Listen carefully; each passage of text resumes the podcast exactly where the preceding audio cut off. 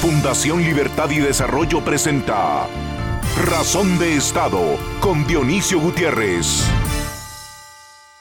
En los 70s y 80s, muchas democracias fueron fusiladas por la bota militar con la excusa de evitar la instalación del comunismo en América Latina.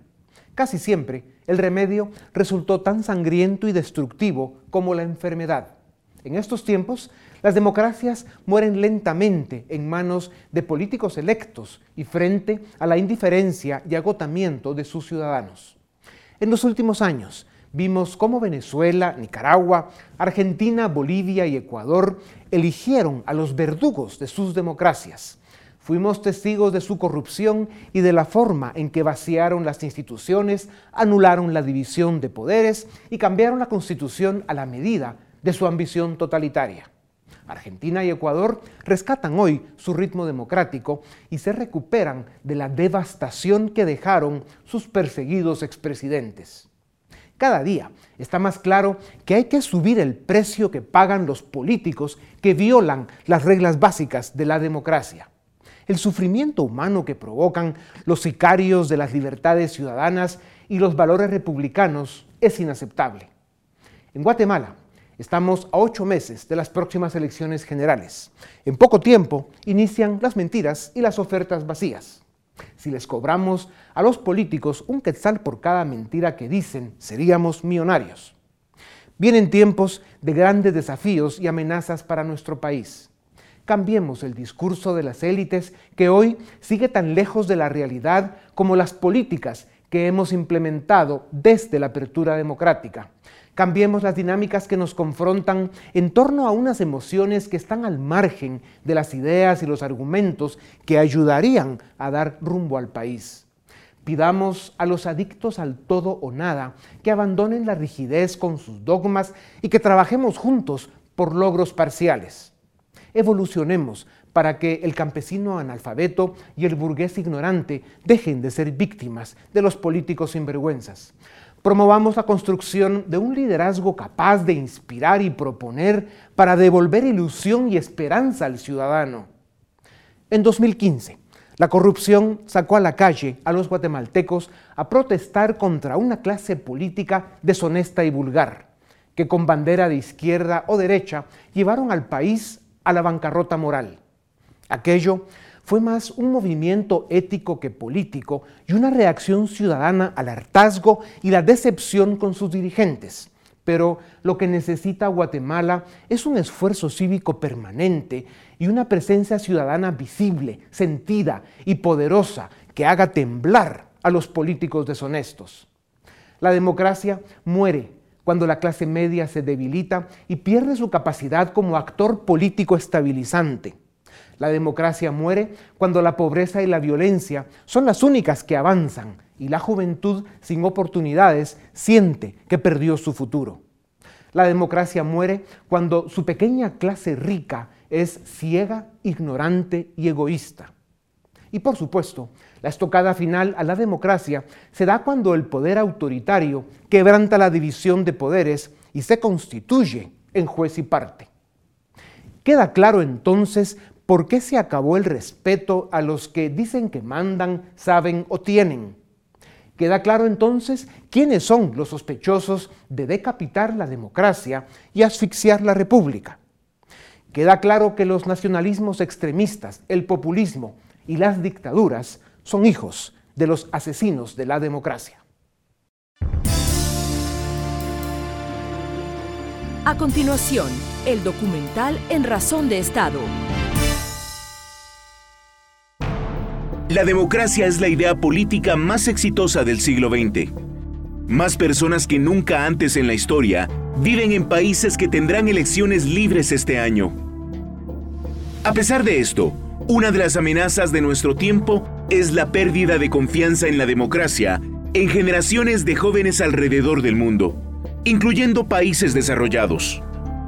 Esto se debe a que este sistema político vive una crisis de legitimidad por su incapacidad para resolver los problemas sociales y económicos de los ciudadanos. El 68% de apoyo a la democracia en 2004 en América Latina bajó a 58% en 2016. Guatemala llegó a la tasa más baja de la región, con 48%, y cerca de la mitad de los guatemaltecos dijo que apoyaría un golpe militar. La democracia está en peligro y retrocediendo en algunas naciones.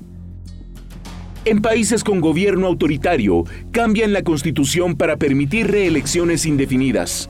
Atacan la libertad de expresión, persiguen opositores, toleran y alientan la violencia y corrompen los órganos judiciales para evitar que la justicia toque a los dueños del sistema y a quienes violan derechos y libertades en su nombre. La evidencia demuestra que son bandas criminales disfrazadas de partidos políticos las que llegan al poder por la vía electoral usan discurso populista y son autoritarias. Celebran elecciones y ganan porque retuercen el sistema y construyen una fachada democrática que al final termina demoliendo y empobreciendo la democracia. Como guardan ciertas formas, aunque falsas, neutralizan a la inconsecuente comunidad internacional que, por ejemplo, hoy y entre otros casos sobre Venezuela, Bolivia y Nicaragua, guarda un cómplice silencio y utiliza una vergonzosa doble moral. El autoritarismo, aunque esté presente, no siempre es evidente. En algunos países, la captura de las instituciones democráticas y el debilitamiento ciudadano adquieren formas tramposas y solapadas. Estas bandas políticas trabajan a escondidas y en la oscuridad usan programas sociales clientelares y corruptos, amenazan e intimidan críticos y opositores, practican el terrorismo judicial y fiscal, y son cobardes, traicioneros e incluso asesinos. La Guatemala de Colón y Torres, la Nicaragua de Ortega y Murillo, la Bolivia de Morales, el Ecuador de Correa, la Argentina de Kirchner y Fernández, el Brasil de Lula y por supuesto, el caso más burdo y criminal de todos, la Venezuela de Chávez y Maduro, son claro ejemplo de esas bandas depredadoras que buscan el poder para convertir países enteros en fincas personales, con súbditos y muertos de hambre a su servicio. Para llegar al poder, estos grupos se promovieron con un discurso populista de izquierda. Pérez Molina ganó la elección con un falso discurso de derecha, sin intención de perpetuarse en el poder, pero con el objetivo de saquear el país en cuatro años, como lo hizo también el delincuente Serrano, otro falso derechista, prófugo de la justicia y con orden de captura desde 1993. Distintos medios, distintos objetivos, el mismo resultado. América Latina está harta de políticos ladrones, incapaces, cínicos y glotones. Mantener viva la democracia no es tarea fácil. Se debe revalorizar la política para fortalecer la democracia y convertirla en fuente de soluciones a los problemas sociales y económicos de la población. Pero nunca olvidemos que la vida de la democracia y la fuerza de la República dependen del ciudadano presente, insumiso ante el autoritario, intolerante a la corrupción, rebelde contra el abuso, respetuoso de la ley y comprometido con la libertad.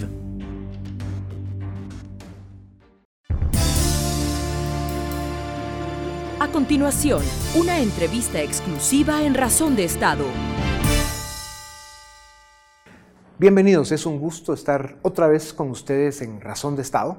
Tenemos ahora un invitado especial. Se trata de don Jorge Tuto Quiroga, él fue presidente de Bolivia, pero antes, en los inicios de su carrera cívico-política, él fue viceministro de Estado, fue ministro de Estado en el área económica, con grandes resultados. Fue vicepresidente de la República en Bolivia y llegó a ser presidente de su país. Él es un miembro activo, importante, un gran activista de IDEA, que es la Iniciativa Democrática de las Américas. Y él viaja mucho por el mundo eh, dándole palo a los dictadores y a los corruptos y a toda la gente que está en contra de la democracia y la libertad. En Guatemala tenemos muchos de esos. Presidente, gracias por estar con nosotros. Gracias, Dionisio, gracias. razón de Estado. Por la invitación, gracias. Empecemos con un tema que es sensible, que es importante, un tema que especialmente en un país como Guatemala, presidente, es un tema abandonado y tiene que ver con los pueblos indígenas. Eh, como lo hemos comentado, eh, la pobreza en nuestros países tiene rostro de mujer indígena, joven y por supuesto pobre. Em, ¿Cómo hacemos para desarrollar políticas de integración de los pueblos indígenas a, la modernidad, al desarrollo? Ah, Dionisio, creo que ese desafío que compartimos Guatemala y Bolivia, de tener un porcentaje alto, un poco más de la mitad en el caso de mi país, de poblaciones indígenas, de pueblos indígenas o hasta naciones, como le decimos ahora, ah, nos da desafíos parecidos. En Bolivia hemos tenido avances significativos con unas dos o tres iniciativas. Primera, que si el dinero no persigue a los pobres, indígenas, rurales en el campo, con rostro de mujer, como dices, los pobres persiguen al dinero migrando hacia ciudades o hacia la Argentina o hacia España o hacia Estados Unidos, en el caso de ustedes. Nosotros tenemos un sistema descentralizado de coparticipación tributaria, donde un porcentaje de los impuestos se destina no en base al domicilio de la empresa, así era, sino a la población. Segundo, tenemos recursos asignados en función a la población y a la pobreza, haciendo que lugares, comunidades rurales indígenas reciban 7, 8, 10 veces más por habitante que espacios urbanos, porque allá hay 20 veces más requerimientos de agua potable, de servicios de agua, de, luz, de vivienda. Ah, y adicionalmente, el programa inventado en México, emulado en Brasil, practicado en Colombia de Bolsa Familia, de la, de la transferencia condicionada de recursos para que esa niña que está en el campo no salga a trabajar la tierra o que el niño en la ciudad no empiece a ilustrar zapatos, dar un bono a las familias en la medida que tengan salud, educación. Entonces, canalizar los recursos de forma progresiva para que lleguen directamente a las zonas rurales por la vía institucional de alcaldías, personal en estos casos de Bolsa Familia, y así que lleguen también progresivamente para dar más a los más pobres porque más necesitan. Claro. La doble moral es uno de los ejercicios más practicados en, muchos países de América Latina. Guatemala en eso es ejemplar. Eh, sucede desde el gobierno hasta las élites. Y por supuesto, em, la solución a estos problemas de cómo en los discursos se ofrecen y se dicen una serie de cosas que luego en la realidad no suceden. Por eso en Guatemala, incluso en este momento, lo que estamos viviendo es un deterioro importante en la economía, en todos los índices sociales, incluso en la desnutrición, que está teniendo una crisis eh, más profunda. Y, eso pues nos está poniendo al borde de, de una situación política muy compleja, de cara al próximo proceso electoral que viene en los próximos meses ya, eh, realmente Guatemala está viviendo un momento delicado. Eh, ¿Cómo haría usted, presidente, para, para, rescatar un poco con responsabilidad eh, no solo el discurso y la propuesta, sino la ejecución de programas sociales, de inversión social que realmente integre a los pueblos indígenas, en el caso de Guatemala, a las naciones indígenas, en el caso de Bolivia, que ustedes en eso pues también tienen problemas serios? A ver, Dionisio, creo mm, en ese marco, y si me permites una digresión hacia ese foro al que nos invitaste allá en, Guatemala, uno cuando está en Centroamérica ve de que es una de las regiones que más nos debe preocupar en nuestra América Latina. ¿Por qué? Porque hablabas de los populismos. En Centroamérica vas a tener la convergencia del aterrizaje del populismo norteamericano con el fin del populismo venezolano, que va a ser una eclosión que puede ser una situación, crear un, cuadro tremendamente complejo. Ah, eh, entro en el detalle. En Estados Unidos, ah, los gobiernos del lado demócrata nos daban buen trato a nuestros hermanos migrantes que, que mandan remesas. Sabes bien que Guatemala, la principal exportación es gente que envía remesas. Los republicanos nos daban más apertura comercial y se encontró un equilibrio que te permitía hacer el CAFTA, el Acuerdo Centroamericano, con un trato de migrantes que enviaban remesas. Resulta que ahora tienes un gobierno norteamericano que no quiere a nuestros migrantes ni quiere nuestros productos y que va a cambiar ese marco, empezando por el acuerdo con México, que va a tener reverberaciones hacia lo que pasa en Centroamérica. Va a traer complejidades enormes esa suerte de populismo norteamericano, de culpar a los migrantes y a los productos baratos de México, lo que, lo que es un fenómeno global de tecnología que está desplazando empleo. Y, ah, y si a eso le agregas que el dinero venezolano vía Petrocaribe, que ha dado miles de barriles día a Salvador, a, varios países de Centroamérica, Dominicana, ha eclosionado, ha implosionado, tienes un cuadro que si le agregas mercados emergentes, Turquía, Argentina, que están en, en problemas, entonces casi, casi que los elementos de una tormenta perfecta, que son la tierra fértil para el populismo, para echar la culpa a otro. Pero se me, me da la impresión que Centroamérica no va a haber a quién echarle la culpa, porque puede llegar esa convergencia, lo que requiere eh, obligaría a Guatemala a construir consensos mínimos sobre políticas económicas, sobre programas de nutrición, de canalización de recursos a los indígenas, ah, de enfrentar estos desafíos de manera conjunta, porque es, yo diría, es, si un país pequeño va a ser invadido por uno más grande en guerra, bueno, uno se une, pero esto no es una guerra bélica, pero sí es una guerra, se habla de guerra de tarifas, guerra económica. Imaginémonos aviones de aviones de gente deportada llegando a Guatemala, son menos remesas que se envía, más la crisis de mercados emergentes que te están causando devaluaciones, no llega inversión, no puedes exportar, ¿cómo sales adelante? Ahí mi preocupación para Guatemala, más que el populismo, es que ese es el terreno más fértil para los criminales, para los narcotraficantes que tienen un negocio de exportación a prueba, que está absolutamente blindado, a prueba de cualquier cosa.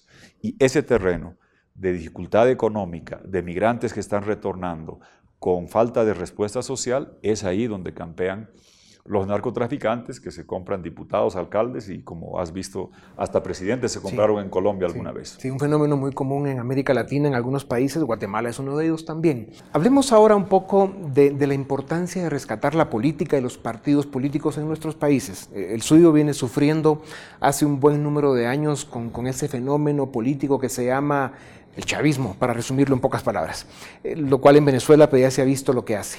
Y en el caso de países como Guatemala, eh, lo que hemos tenido pues, es básicamente una política mediocre, eh, lo que nos ha llegado al gobierno con tal vez dos excepciones extraordinarias que al final fueron oportunidades perdidas, pero en general lo que hemos tenido es desastres, ¿verdad? corrupción, incapacidad y al final malos resultados. Em, ¿Por qué es tan importante rescatar la política y los partidos políticos? Porque en gran medida en nuestros países el desarrollo y salir de la pobreza depende de las políticas públicas que se implementen. Países como Suecia, Noruega ah, y algunos otros ya tienen la ventaja de que la política no es tan relevante porque tienen un camino trazado y un alto nivel de desarrollo. Los que estamos en el subdesarrollo, en la pobreza, requerimos de políticas públicas. ¿Y qué sucede? Que la palabra política se ha vuelto un adjetivo descalificativo, cuando etimológicamente política viene de policos, hacer ciudad, ciudadano, es decir, todos somos ciudadanos, pero resulta que hoy se la usa casi de forma despectiva, como un término más propio de la invectiva. La madre de John Kennedy decía um, hace muchos años, yo quiero que mi hijo sea presidente, pero Dios lo salve de entrar en política. Entonces, ¿cómo se, cómo, cómo se hace? Ah, hay que trabajar. Entonces, creo que falta de que la gente, sobre todo hoy, que nuestra juventud tiene la oportunidad de educarse de una forma que antes no se podía. Cuando tú y yo estábamos jóvenes y por ir a la universidad, había que ir a los lugares donde estaba depositado el conocimiento. Hoy el conocimiento te persigue al celular donde estés. Eh, ha cambiado el mundo dramáticamente. ¿Cómo hacemos para que esa gente joven se interese en la cosa pública y de servicio? Lo primero es mostrar que vas a valorar el mérito, la competencia, la capacidad. En Bolivia hicimos programas de servicio civil y yo llegué a tener, llegué a tener 2.400 funcionarios de élite de los primeros niveles, preparados, formados, con examen de competencia, eh, relativamente bien remunerados, porque si pagas mal, estás pidiendo que roben o que se vayan a otro lugar. Servicio civil es clave, porque en nuestro país mucho hablamos de la corrupción, mucho hablamos del manejo doloso son síntomas de la carencia de instituciones y un servicio civil permanente. ¿Y qué sucede? Cuando hay los síntomas, ¿qué hacemos? Llamamos a la CICIG o al fiscal y que lo persiga al corrupto y nos regocijamos con que el corrupto caiga preso. Y mientras tanto vienen los otros. Si no cambiamos las instituciones, si no creamos servicio civil, si no hacemos que la justicia sea independiente del poder de turno y que trabaje para el Estado, si no hacemos que en las agencias tributarias esté gente que trabaje en recaudar para el Estado y no para su bolsillo propio. ¿Cómo? Haciendo un entorno donde puedas decirle a una persona joven, te interesa el servicio público, puedes ingresar a trabajar y puedes tener una carrera de 25, 30 años, subir, estar bien remunerado y no la lógica de ahora, que el gobierno que llega toma todo y cuando tomas todo, dices, tengo un horizonte de vida pública de dos años, tres años, y tengo que maximizar lo que robo en lugar de desarrollarme profesionalmente. ¿Cómo maneja, presidente, ese laberinto perverso en el que, en una sociedad en, el que, sobre todo su juventud, que es en, especial en el caso de Guatemala, que cerca del 75% de la población está en los 35 años para abajo, eh, no quieren saber nada de la política, pero viven en un país que cada vez se deteriora más, eh, un país en el que no hay oportunidades, un país en el que no hay seguridad, un país donde cada vez hay más conflictividad. Entonces, eh, la reacción en general de la ciudadanía es alejarse de la política. Y eso es lo que abre principalmente las puertas al populismo y a los grupos criminales que se aprovechan de esa apatía de la sociedad para participar en la política. ¿Cómo se rompe ese círculo vicioso?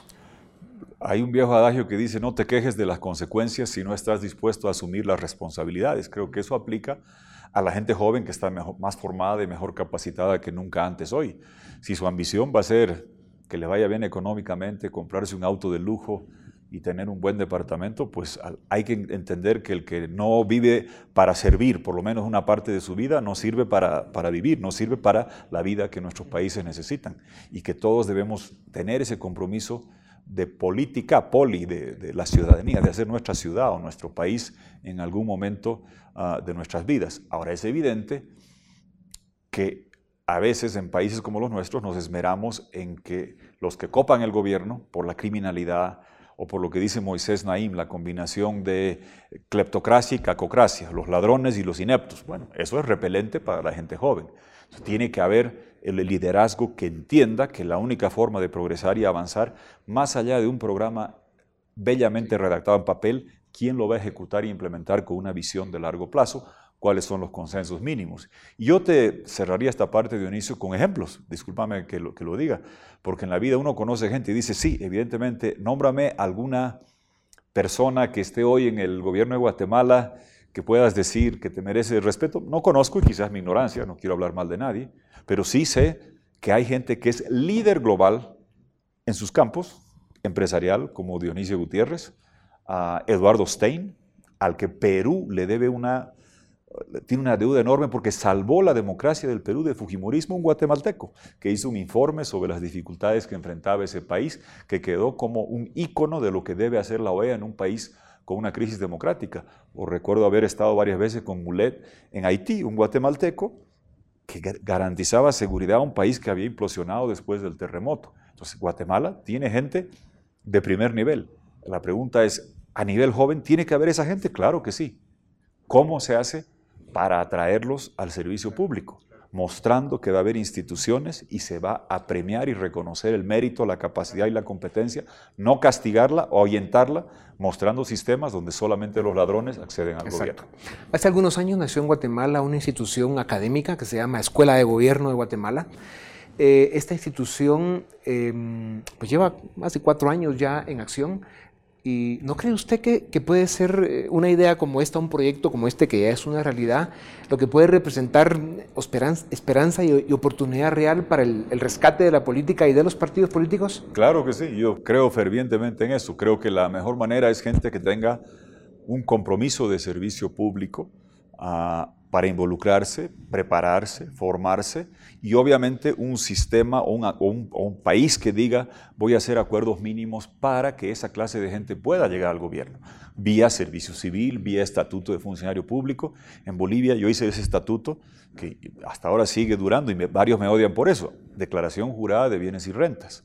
Todo funcionario público debe hacer su declaración jurada de bienes, rentas y actualizarla cada año. Yo le aumenté parientes, yo hice mi lista de parientes hasta segundo grado de consanguinidad, cuarto de afinidad para decir aquí está, para que la gente sepa. Y eso, ese, el buen ejemplo es contagioso, el malo también, pero el buen ejemplo es contagioso en el sentido, y en Guatemala creo que el desafío, ¿dónde, dónde radica? En decir muy bien, la CICIG ha tenido, eh, ha mostrado avances, con toda la polémica que pueda generar, en mostrar que la, ya no existe impunidad. Pero ¿cómo pasas de mostrar que ya no hay impunidad a construir las instituciones que reconozcan esta gente meritoria, competente, porque ¿de qué sirve formar esos cuadros que dices si no van a poder acceder al gobierno porque no hay un pacto de consensos mínimos que permita a la gente cualificada acceder a esos cargos. en el caso, de, el caso de Sicil y los resultados que ha logrado dar, que es un tema de saldos y que el saldo es positivo, el problema es que el sistema sigue siendo el mismo. No se han logrado hacer las reformas al sistema político, especialmente reforma al sistema de justicia en forma puntual, para que se logre cambiar el sistema y toda la estructura criminal del país sigue más o menos intacta. Lo que quitaron y están ahorita en prisión preventiva, entre otras cosas, es a los operadores del momento, pero la amenaza sigue presente y eso es un, es un problema muy serio. El populismo, presidente, es, es, un fenómeno que sigue ahí, es, una amenaza, un veneno que sigue presente. Y es increíble después de ver lo que ha pasado en Venezuela y a qué extremo se ha, se ha llevado ese país, que sigan países, eh, el caso de Guatemala es uno, llenando todos los requisitos o teniendo todas las condiciones para tener las puertas anchas, abiertas para un proyecto populista. ¿Hay un peligro para Guatemala? Ah, todos los países tenemos eh, ese peligro, porque yo recuerdo cuando irrumpió el proyecto chavista en el concierto hemisférico, mucha gente en mi país decía, eso son payasadas de, de Venezuela. Pues resulta que coincidió la llegada de ese proyecto, que es populismo para llegar al poder, consolidar hegemonía para quedarse y tiranía para perpetuarse. Ya están en la fase tiránica. En Venezuela, también en Nicaragua y en mi país están buscando pasar de la hegemonía a la tiranía. Hay que entender que esos proyectos que pueden empezar con buenos discursos retóricos después terminan en tiranía. ¿Y qué sucedió? Evidentemente, es peculiar lo de Venezuela porque había la petrochequera más grande de las Américas financiando la, la extensión de ese proyecto. Eso parece ya no va a haber, pero va a ser muy importante qué va a suceder respecto a estos proyectos, que se inician como populismo y acaban en tiranía. Hay en curso la intención de instaurar cuatro Cubas en el próximo año. La de la isla, enquistar la de Venezuela, fortalecer la de Nicaragua y llegar a mi país pretendiendo que ser tirano es un derecho humano protegido por la OEA. ¿Qué me preocupa de eso? Que si queda, es como, como el cáncer, si no lo extirpas, y quedan unas cuantas células, por más que sean cuatro y aparentemente no muy poderosas, Venezuela ya no tiene petróleo, pueden el día de mañana volver a reproducirse y extenderse y Guatemala es un país que sería fácilmente accesible. Yo recuerdo un amigo venezolano que explicó cuando irrumpió el proyecto chavista, dijo que los mejores lugares para llevarlo serían Bolivia y Guatemala porque al discurso populista del pueblo contra la oligarquía, movimientos sociales contra los partidos, Fidel Castro contra Bush, le puedes poner color de piel y explotar la genuina necesidad de poblaciones indígenas y movilizarla y canalizarla para eh, efectos de un proyecto que, repito, empieza como populista y acaba como tiranía, y es algo que mm, si no somos capaces de crear consensos mínimos que den respuestas económicas, que erradiquen la corrupción que generen instituciones con servicio civil, ese queda, queda un terreno fértil y si le agregas narcotráfico es peor la combinación, como sucede en Guatemala o en Bolivia. Pues presidente, por eso precisamente las estrellas tienen que alinearse para que usted pueda seguir con su lucha cívica valiente y ejemplar eh, en la forma en que lo ha venido haciendo ya por un buen número de años y que Bolivia alcance ese sueño de libertad y democracia que se merece y que se ha merecido siempre. Sin duda alguna la lucha debe continuar y esperamos eh, compartir muchas batallas más. Muy bien, gracias. Presidente, muchísimas gracias. Muchas gracias. Con ustedes volvemos en un momento para seguir con nuestro programa Razón de Estado. A continuación, el debate en Razón de Estado. Damos inicio al debate de esta noche. Hoy vamos a discutir si la democracia de Guatemala está en riesgo, si estamos en peligro de regresar a un pasado autoritario. Y contamos con dos destacados analistas. En primer lugar, el licenciado Alfred Klashmidt, periodista y columnista de Prensa Libre, y el doctor Manuel Villacorta, sociólogo y también columnista de Prensa Libre. Muchas gracias por estar en esta noche en, este debate. Y quisiera empezar, eh, licenciado Klashmidt, con una pregunta muy puntual. Eh, ¿Es el intento de sacar a CICIG, incluida la revocatoria de 11 visas a funcionarios de esta institución, junto con un llamado de ciertos sectores de la población que dicen, miren, hay que desobedecer las órdenes de la Corte de Constitucionalidad. ¿Significa estos hechos un peligro para la democracia de Guatemala o no? Significa un peligro para la democracia en Guatemala que tengamos a una institución que tiene 12 años de estar acá, una cabeza de playa institucional fuertísima y que en términos de logros concretos tengamos a expresidentes, a vicepresidentes, a ministros, etcétera, etcétera, metidos en la cárcel, pero no se ataque el problema de fondo. Y el problema de fondo es la falta de soluciones a los problemas sistémicos estructurales que generan la corrupción.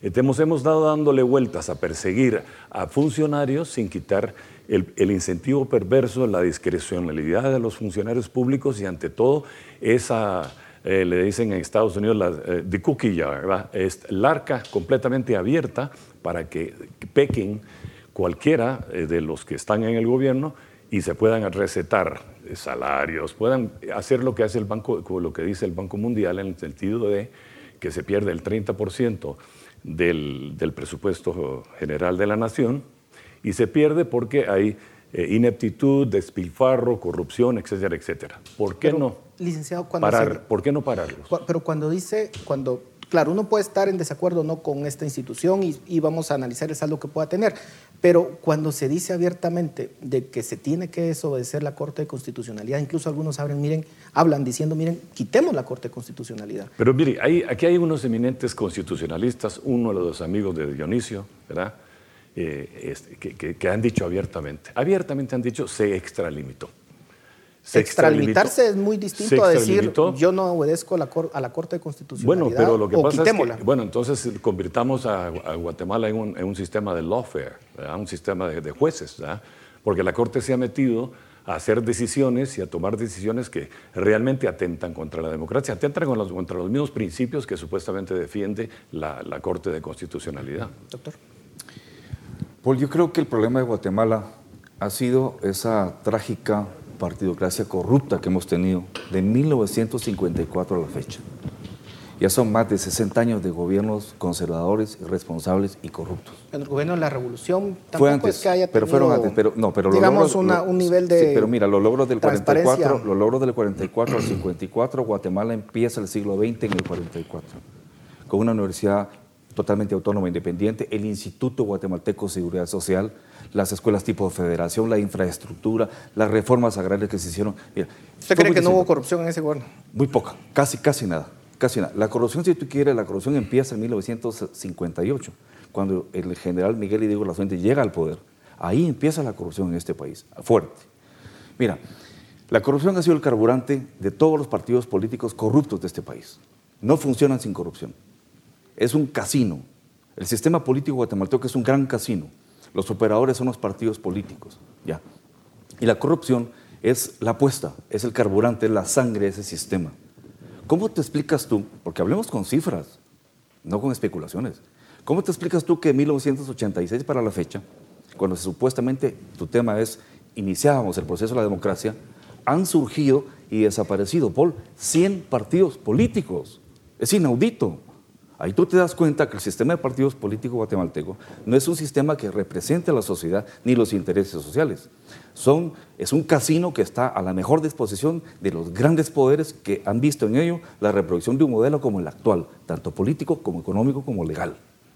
¿Tú crees que la economía de Guatemala tiene futuro cuando nos tenemos importaciones por 18 mil millones de dólares? Apenas exportamos 11 mil millones de dólares, un déficit de 7 mil si, no fuera, si, no fuera, si no fuera por los migrantes, si no, fuera por, mira, si no fuera por los migrantes, con esos 7 mil millones de dólares, estaríamos en un caos tremendo. La corrupción ha sido la, sangre de este sistema. Si siga que vino, aquí quiero referirme brevemente a eso. Si sí vino precisamente a combatir esa corrupción. El problema ha sido que todos han creído que sí tiene que gobernar. la poca fortaleza del sistema de justicia, hablo de la Corte de Constitucionalidad, del Tribunal Supremo Electoral, de la propia Corte Suprema eh, eh, eh, de, Justicia, la, inestabilidad del sistema de justicia, eso no es culpa de sí. La falta de política pública, porque tenemos un gobierno irresponsable, pícaro y corrupto, inepto, que no tiene política pública, es culpa de sí. Queremos que lo resuelva todo sí. Sí, lo que hace es investigar. Paul, hablemoslo claro.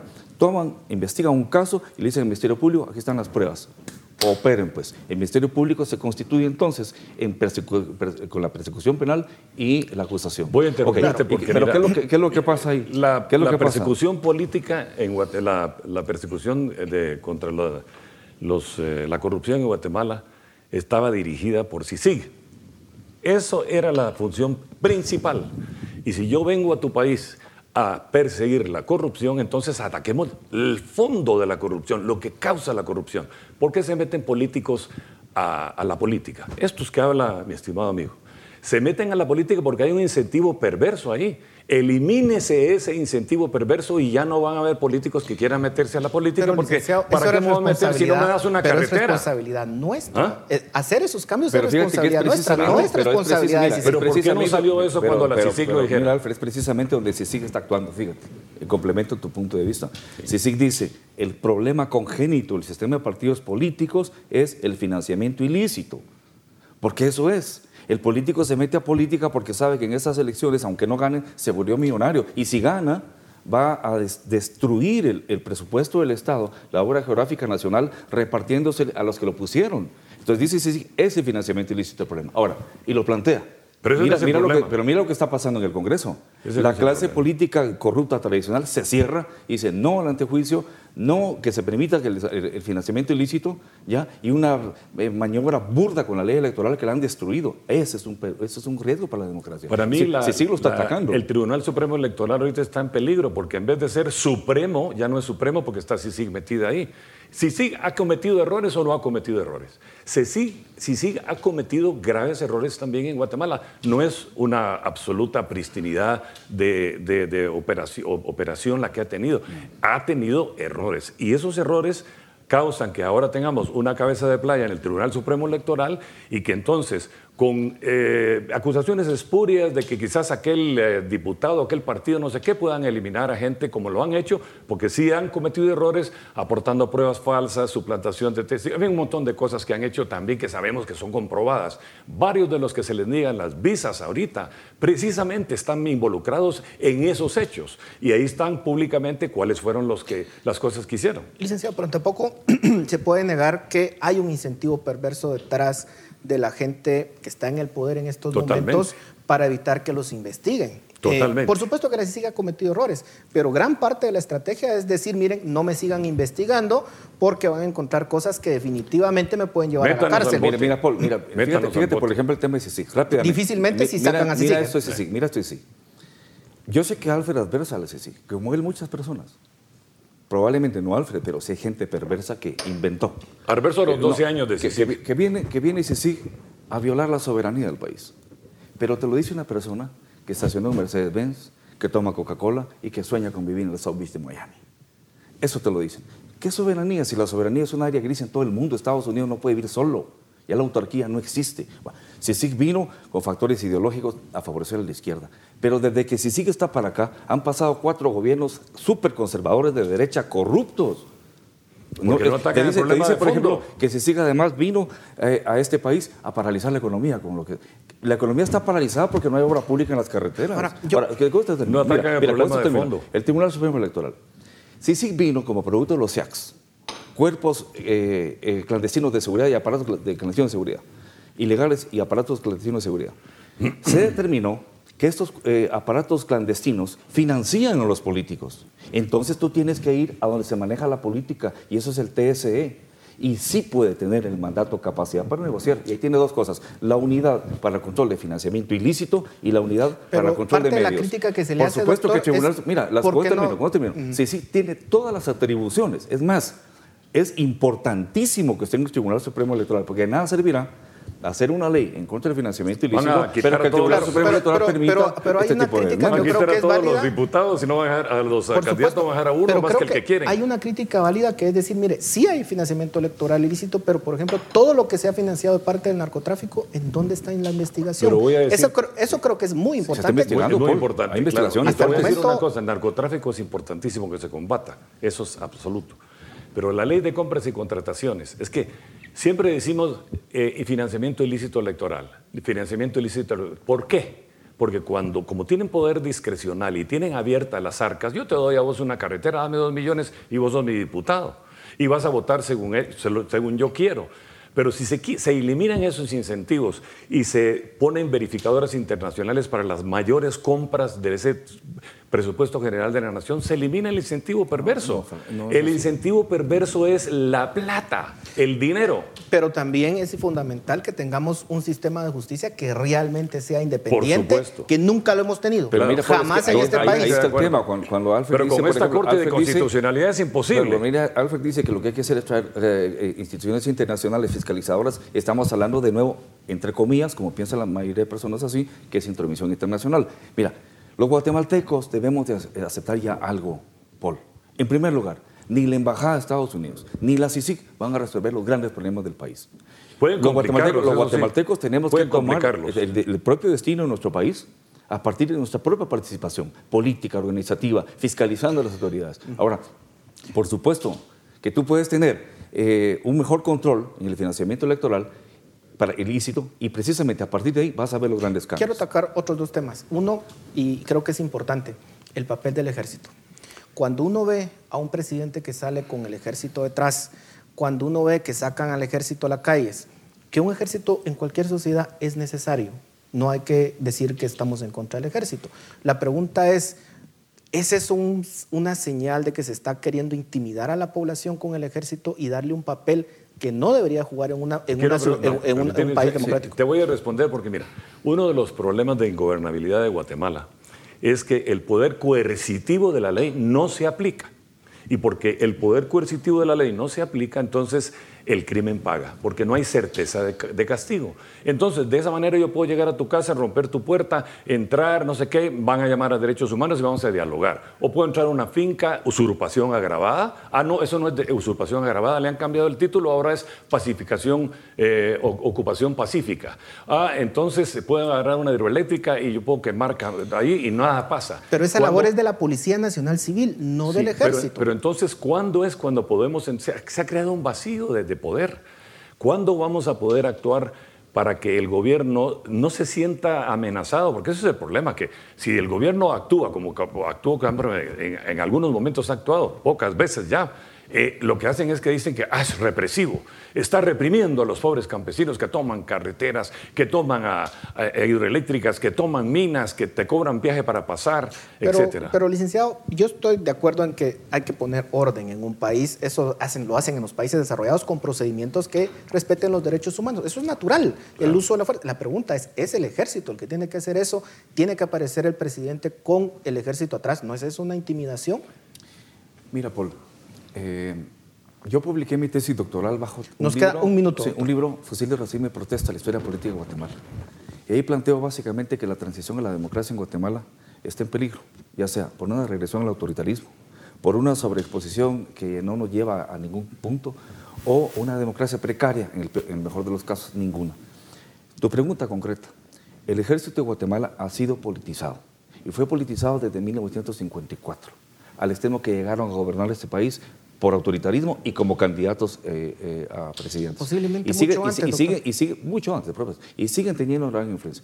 Pero hay que confiar en que la nueva oficialidad del ejército tiene una visión distinta. Y te, te contesto concretamente. Fue un abuso, una falta de respeto a la sociedad, tener tanta fuerza de seguridad, incluida los militares, cuando iba a hacer un anuncio tan espurio, tan equivocado como lo que hizo Morales. 30 segundos de conclusión. la Constitución de Guatemala dice seguridad exterior e interior.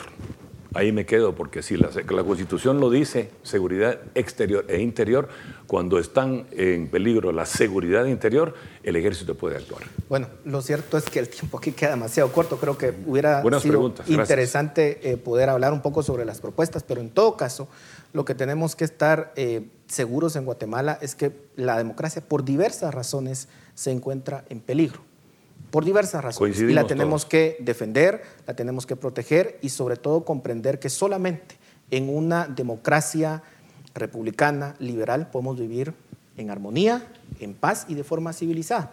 Muchas gracias por su aporte. A ustedes. a ustedes muchas gracias por su atención. Esto fue el debate de Razón de Estado. A continuación, el análisis de Razón de Estado. En 1918, hace 100 años, éramos 1.600.000 habitantes y el 60% eran pobres. En 2018, 100 años después, somos 17 millones y el 59% son pobres. Nuestros índices sociales están entre los peores del continente y no está sucediendo nada para que esto cambie. ¿Cómo es posible que haya pasado un siglo y más de la mitad de la población ha permanecido pobre y cada año en peores condiciones? La respuesta es la política. En los últimos 100 años acumulamos una compleja serie de engaños, disfunciones, fraudes, desatinos, mañas, errores, debilidades y crímenes que nos atrapan en un presente que nos tiene prisioneros. Guatemala es considerada un régimen político híbrido entre democracia y autoritarismo, en el que apenas 5 de cada 10 guatemaltecos apoya la democracia y solo el 15% confía en los partidos políticos. Estos datos atentan contra la democracia. En los últimos 100 años, algunos de ustedes recordarán, tuvimos 33 presidentes, de los cuales 20 fueron de facto señalados de fraude electoral. De ellos, dos fueron dictadores que sumados estuvieron 16 años en el poder. Pasamos por siete juntas militares y vivimos un magnicidio. A pesar de los dos dictadores, el promedio de tiempo por grupo en el poder es menor a los tres años. ¿Cómo se puede construir así una democracia si los señores llegaban al poder y antes de que terminaran de desempacar ya tenían que empacar de nuevo? Y encima cada uno llegaba y empezaba todo desde cero y la mayoría de veces por el camino equivocado.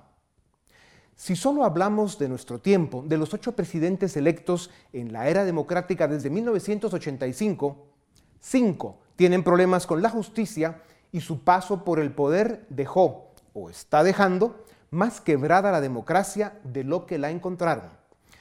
Desde 1921 hemos tenido cinco textos constitucionales, todos como resultado de graves rupturas al orden constitucional del momento. Lejos de pasar por procesos políticos civilizados para hacer evolucionar la democracia, lo hemos hecho a sombrerazos, patadas y plomazos. Fuimos protagonistas de 36 años de conflicto armado interno con un número aún indefinido de víctimas. Esto acentuó el conflicto ideológico que hasta hoy polariza la sociedad. Como les hemos presentado en programas anteriores, Guatemala califica muy mal en los índices de Estado de Derecho, corrupción, seguridad y salud democrática. Estos datos atentan contra la democracia. Solo en Centroamérica, Guatemala, Honduras y Nicaragua son cualquier cosa menos democracias funcionales. Argentina y Ecuador se recuperan de la devastación que dejaron sus caudillos. A la Gran Bolivia, uno de esos iluminados populistas quiere convertirla en su finca y Venezuela va de camino a convertirse en la tragedia humana y política más grave en la historia de América Latina. Son muchos los enemigos de la democracia, pero el común denominador en naciones fracasadas son los ciudadanos ausentes, políticos criminales y élites ignorantes y egoístas.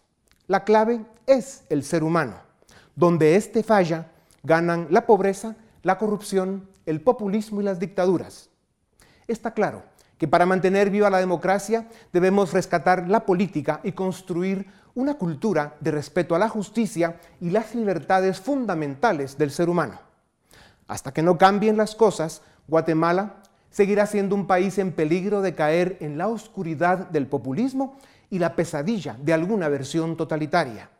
Hasta que no cambien las cosas, si alguien quiere aprender cómo se asesina una democracia, venga a Guatemala, aquí le enseñamos. Esto es Razón de Estado. Razón de Estado con Dionisio Gutiérrez es una producción de Fundación Libertad y Desarrollo.